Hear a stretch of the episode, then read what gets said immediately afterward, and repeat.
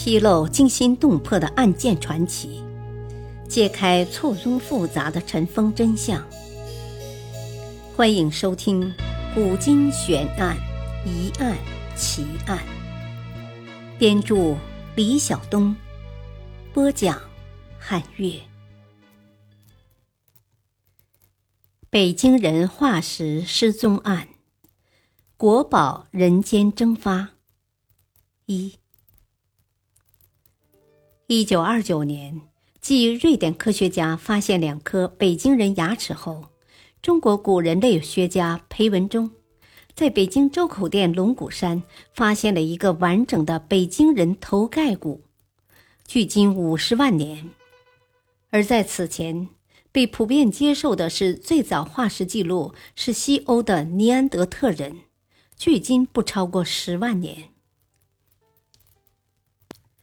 之后。裴文中又发现两个，古人类学家贾兰坡也连续发现了三个完整的北京人头盖骨化石。一九二七年以后发掘的北京人，包括北京人头盖骨化石，一直保存在北京协和医学院。北京人头盖骨为什么要保存在北京协和医学院呢？在协和医学院保存好好的北京人头盖骨，后来为何又被拿出来？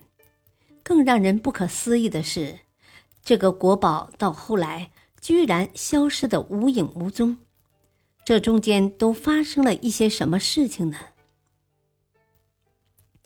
北京人头盖骨之所以要保存在北京协和医学院，这是因为当时协和医学院是属于美国的机构。尽管1937年卢沟桥事变后，日本军队侵占了北平，可侵华日军一时还不敢踏入协和医学院。直到此时，北京人化石在这个保险箱里还安然无恙。为什么要将这些原本保存在北京协和医学院的北京人头盖骨化石转移呢？而转移的目的为什么又会选择美国？一九四一年，太平洋风云变幻，日美战争已迫在眉睫。为了北京人化石的安全，魏敦瑞提议把文物送到美国保存。由于种种原因，起运工作迟迟未能进行。一九四一年十一月二十日，文物运送。终于提上日程，化石开始进行秘密装箱。其中既有北京猿人头盖骨五个，头骨碎片十五块，下颌十四块，锁骨、大腿骨、上臂骨和牙齿等一百四十七块，全部用擦镜头的棉纸包好，裹上药棉，再包上纸、细布、棉花。装入大木箱，然后安全送到美国大使馆。按照预定方案，已经装好箱的北京人头盖骨化石，连同一些其他北京人化石，应该是在一九四一年十二月五日早上，由美国海军陆战队负责护送，乘坐专用列车离开北京。沿当时的京山铁路向位于渤海岸边的秦皇岛进发，准备十二月八日在那里登上一艘由上海往北驶的美国定期航轮“哈里逊总统号”。可没想到，在这个计划实施过程中，珍珠港事件爆发了。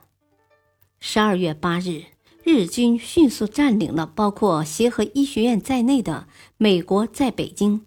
天津和秦皇岛等地的机构，不仅哈里逊总统号中途搁浅，连负责运送北京人化石的美国海军陆战队的专用列车，也在秦皇岛被劫。